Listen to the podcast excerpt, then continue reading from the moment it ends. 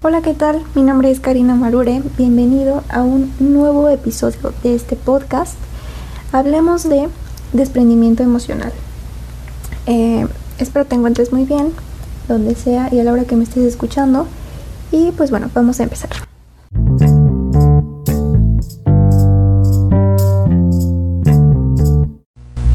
Bien, el desprendimiento emocional implica mirar hacia adentro, es decir, reconocer qué se está sintiendo, pero específicamente reconocer lo que nos daña o nos hace sentir mal. Para no caer en una conducta de riesgo es necesario romper la atadura emocional, también conocida como codependencia o comportamiento de sobreinvolucración, que une al familiar con el usuario. Este no debe entenderse como un distanciamiento físico como tal, aunque bueno, existen algunos casos como la violencia extrema, en las que sí, es, es indispensable recurrir a él, pero más bien se, se enfoca en no aceptar conductas inadecuadas como el consumo de drogas, agresiones, actos de rebeldía y maltratos. Vamos a ir enfocados un poco a eso. También se enfatiza el hecho de que ninguna persona puede iniciar el trabajo terapéutico de un hijo que cursa una adicción, ni puede cuidarse, ni menos quererse si primero no toma distancia de él. No, no puedes ayudarlo. Eh, por mucho que te preocupes o por mucho que sufras, no vas a lograr nada. No hay madre o padre que por medio de amenazas, llantos o súplicas logre que su hijo deje la adicción a las sustancias tóxicas o a las malas compañías. Por eso es tan importante aprender a desprenderse totalmente. Para iniciar un desprendimiento emocional es necesario tener conciencia de que uno está atado emocionalmente a alguien. Desprenderse emocionalmente es no entrar en el jueguito, no prestarse para ser abusado ni de palabra ni de obra. Eh, por ejemplo, un padre puede decir a su hijo, ¿sabes qué? Eh, he asumido otra postura en mi vida, de ahora en adelante no te voy a admitir ningún maltrato ni grosería, sí te quiero mucho, pero estoy dispuesto a ayudarte en todo cuanto esté a mi alcance, a mis posibilidades. Eh, pero no pienso soportarte más tiempo tu mala conducta. Tú sabes que debes continuar con tu terapia así que cuanto antes regreses, mejor. Eso es desprendimiento, según diversos autores. Aquí no hay lamentos, no hay reproches, no hay imposiciones. Se está dando una solución, pero al mismo tiempo se está tomando distancia del problema, porque no es su problema. Existen tres pasos en el proceso de desprendimiento. El primero, tomar conciencia del problema. Es darse cuenta de que se está eh, atado emocionalmente. ¿De qué manera se da uno cuenta? Pues cuando el problema envuelve a uno todo el día y no se deja de pensar en él, cuando siempre se está buscando forma de resolverlo, es decir, cuando mente, cuerpo y energía están en función de una situación que atañe al consumidor de drogas y no se puede evitar. Se está viviendo en función de él y esto es desgastante, negativo e improductivo también. 2. La determinación de una recuperación, es decir, proponerse y hacer todo por una recuperación, cueste lo que cueste, así tenga que curarse del amor o del desamor. 3. Buscar ayuda terapéutica, tanto el paciente como el familiar. ¿eh? A veces se cree que solamente el paciente se tiene que lanzar a terapia, pero no, el familiar también necesita ayuda. Eh, porque toda persona que se, se enreda en una atadura tiene problemas psicológicos y quien se deja enredar también. Es decir, en esta relación, en relación perdón, hay dos personas con problema, el que enreda y el que se deja enredar. Ahora, el desprendimiento no se da de un día para otro, es un proceso que poco a poco se va a ir logrando, permitiendo a los padres poner límites emocionales y físicos también.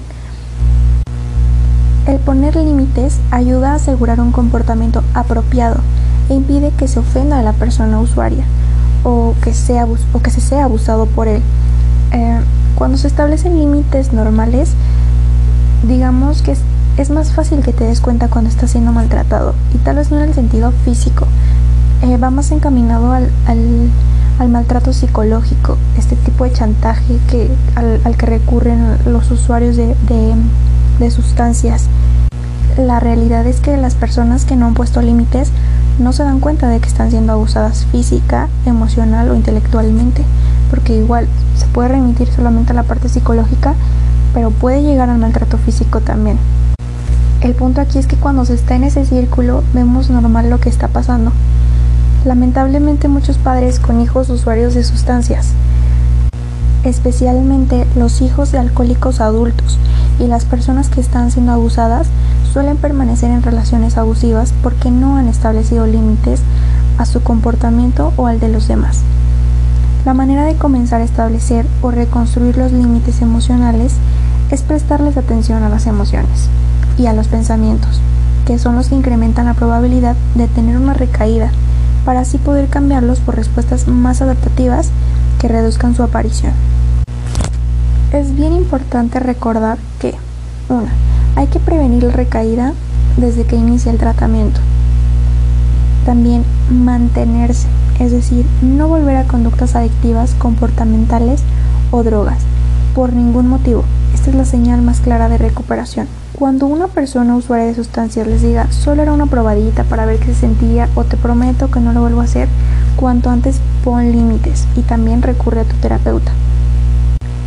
Recuerden que un consumidor o un familiar que muestre un comportamiento de sobreinvolucración no tiene control y es mejor enfrentar el problema. Por otro lado, los padres constituyen un modelo a imitar, por lo que es importantísimo tener un comportamiento coherente ante el consumo de drogas y otras bebidas. No puedes pedir a alguien que deje de hacer algo si tú lo estás haciendo también. Eh, no se puede ser un modelo creíble, creíble perdón, para los hijos si se bebe alcohol en exceso o se recurre a ciertas pastillas al menor problema. También es importante fomentar la participación de sus hijos en asociaciones u otras organizaciones juveniles, culturales, etc.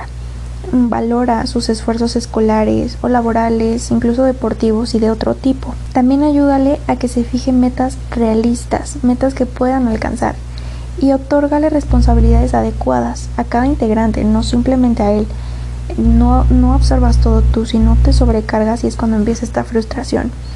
Procura que en tu familia exista un buen clima afectivo que justamente permita la confianza y ayude a expresar los problemas, las dificultades y, por qué no, también los éxitos y las alegrías. A continuación, te voy a compartir algunos puntos de la recaída del consumidor de drogas.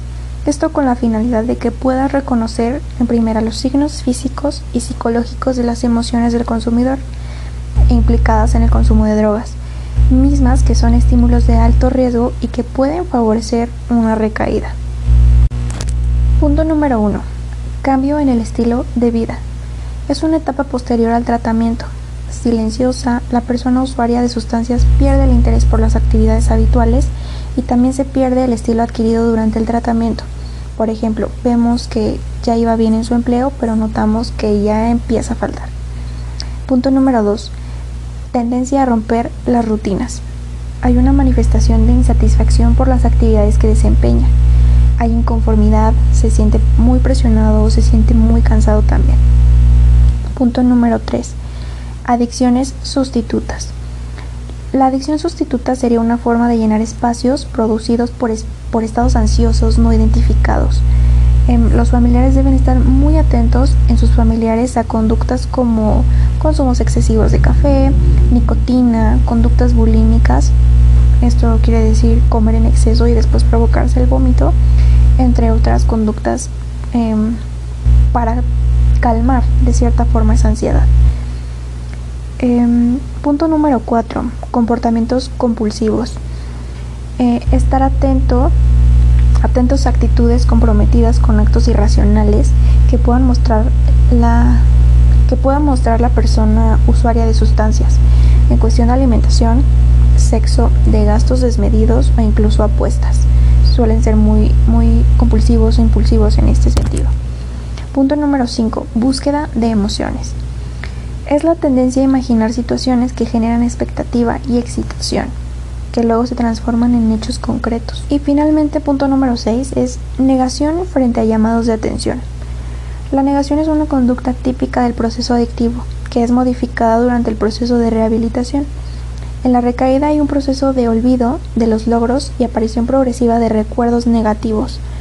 La negación es una forma muy hábil de pensamiento que va creciendo con justificaciones personales que minimizan la gravedad de beber o consumir sustancias, llegando a la negación total de sus recuerdos de adicción. Ahora bien, ya que sabes qué es una recaída y algunas características, eh, pues te dejo pensando un poco con todo lo que dije, comenzar la práctica de, poner límites, de desprenderte de cierta forma, de no cargar con problemas que no son tuyos, por muy tu hijo que sea. Em, hay que aprender a, a, desprenderse en este sentido para realmente ayudar a alguien. Pero bueno, espero este tema te haya sido de ayuda.